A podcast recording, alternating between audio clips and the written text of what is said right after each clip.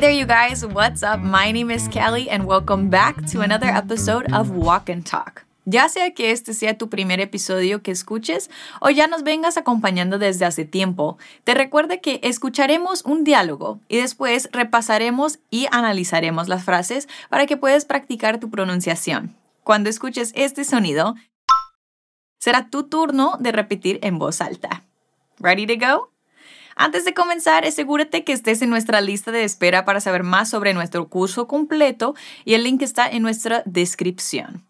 Perfect. Entonces, en este episodio vamos a escuchar a dos jóvenes hablando de su abuela que fue internada en el hospital. Escucha con atención y a ver si puedes identificar la razón de ello. Let's take a listen. Grandma is in hospital. What happened to her? She came down with the flu. Oh, how's she doing? They're running some tests, but apparently she's recovering pretty well. Poor Nanny. Yeah, she said she's feeling like an 83 year old lady. How old is she again? 83. ¿Entendiste por qué la llevaron al hospital? ¿Está grave o se está mejorando? No te preocupes, todas preguntas se aclaran cuando revisemos las clases, pero por ahora quiero que vuelvas a escuchar el diálogo. Here it goes. Aquí va. Grandma is in hospital. What happened to her? She came down with the flu. Oh, how's she doing? They're running some tests, but apparently she's recovering pretty well. Poor Nanny. Yeah, she said she's feeling like an 83 year old lady. How old is she again? 83. Muy bien, tenemos a dos jóvenes, Amber y Noah, que están hablando de su abuela. Amber comienza diciendo, Grandma is in the hospital. O sea que la abuela está en el hospital. En un episodio anterior ya habíamos visto esta forma de decir abuela, grandma, que es una forma más cariñosa de grandmother. Entonces repite conmigo. Grandma is in the hospital. Grandma is in the hospital. Noah le pregunta a Amber qué pasó. Para preguntar qué pasó, en inglés se dice what happened. What happened? Pero no solo pregunta qué pasó en general, sino que especifica preguntando qué le pasó a ella, o sea, a la abuela. Para eso añade to her. What happened to her? What happened to her? Amber le contesta, She came down with the flu. Esta frase tiene una expresión muy curiosa. Vamos a verla. Came down with. To come down with literalmente quiere decir venirse abajo con, que en español no tiene ningún sentido. Pero en inglés esta expresión quiere decir algo como se contagió o se enfermó con. Repite conmigo. She came down with. She came down with. ¿Y lograste entender de qué se enfermó? The flu. The flu quiere decir gripe. Sin embargo, no es un simple resfriado, es un gripe como tal, o sea, influenza. Vamos a decirlo todo junto. She came down with the flu. She came down with the flu. Perfecto. Noah, preocupado, le pregunta a Amber cómo está su abuela. Oh, how is she doing? Repite conmigo. How's. How's es la contracción de how, como, y is, está. How's. She doing. She doing. How's she doing? Este es otro caso donde la expresión no tiene una traducción literal entre los idiomas. How is she doing significa cómo está o cómo le va, no cómo está haciendo. Una vez más, how's she doing? Excellent. Amber le contesta que le está haciendo algunos análisis. They're running. There es la contracción de they, ellos o ellas, are, están. Por lo tanto queda there. Pero si te fijas, la siguiente palabra comienza con un sonido de vocal. Por lo tanto, no las vamos a separar para decir they're running, sino que vamos a juntar como si fueran una sola. They're running. Dilo conmigo. They're running. Some tests. Some tests. They're running some tests. They're running some tests. Sin embargo, parece que la abuela se está recuperando bastante bien, porque Amber también dice, but apparently she's recovering pretty well. Vamos a ver esto por partes, para decir, pero aparentemente es but apparently. But apparently, she's recovering. Esto quiere decir que ella está recuperando.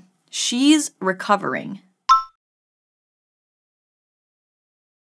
Y por el último dice pretty well, que quiere decir bastante bien.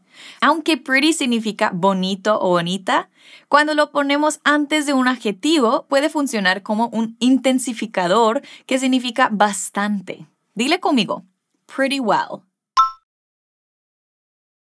Pretty well. She's recovering pretty well. But apparently, she's recovering pretty well. Una vez más. But apparently, she's recovering pretty well. ¿Qué te parece si juntamos todo? No te preocupes, vamos lento. They're running some tests. But apparently, she's recovering pretty well. They're running some tests, but apparently she's recovering pretty well.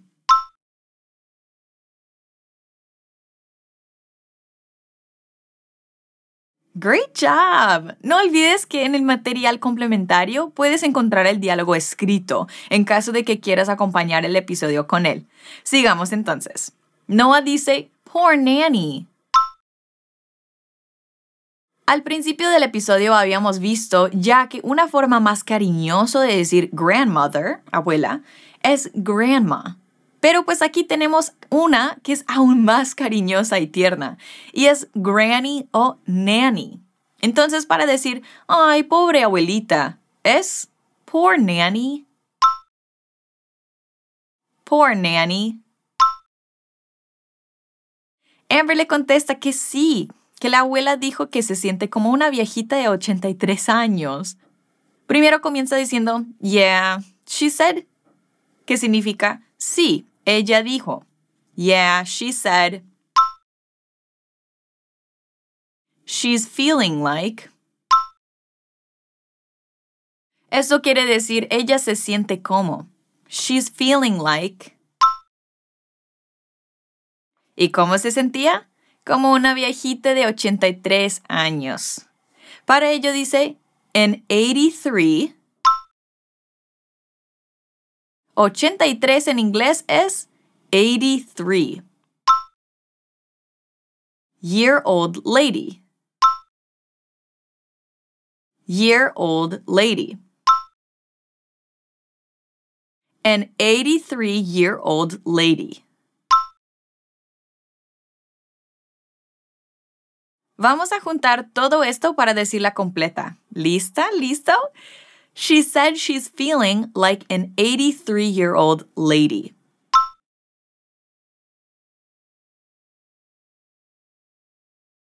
Yeah, she said she's feeling like an 83 year old lady.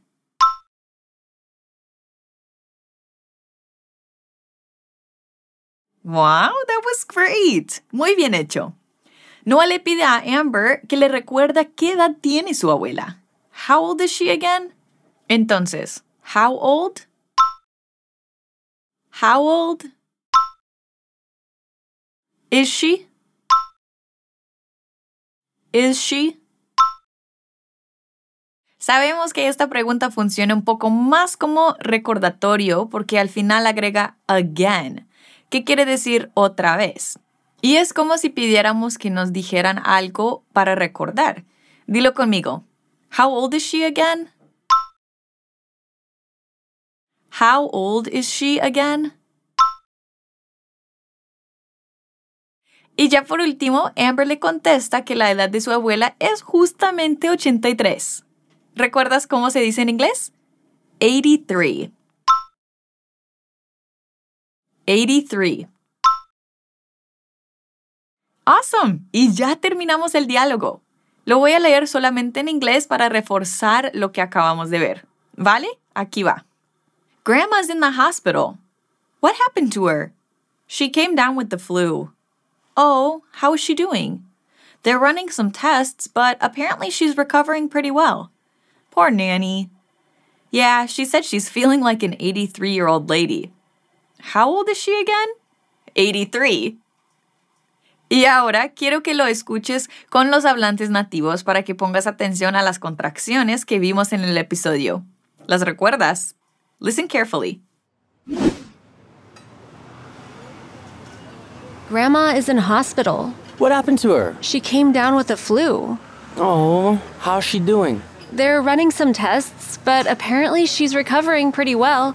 Poor Nanny. Yeah, she said she's feeling like an 83 year old lady. How old is she again? 83. Como viste, o mejor dicho, escuchaste, muchas expresiones no se pueden traducir de manera literal porque no tienen sentido. Así que es mejor entender la idea de lo que escuchamos a querer ver palabra por palabra. That's all I have for you today, guys. I'll catch you later on another episode of Walk and Talk. See you later. Nos vemos.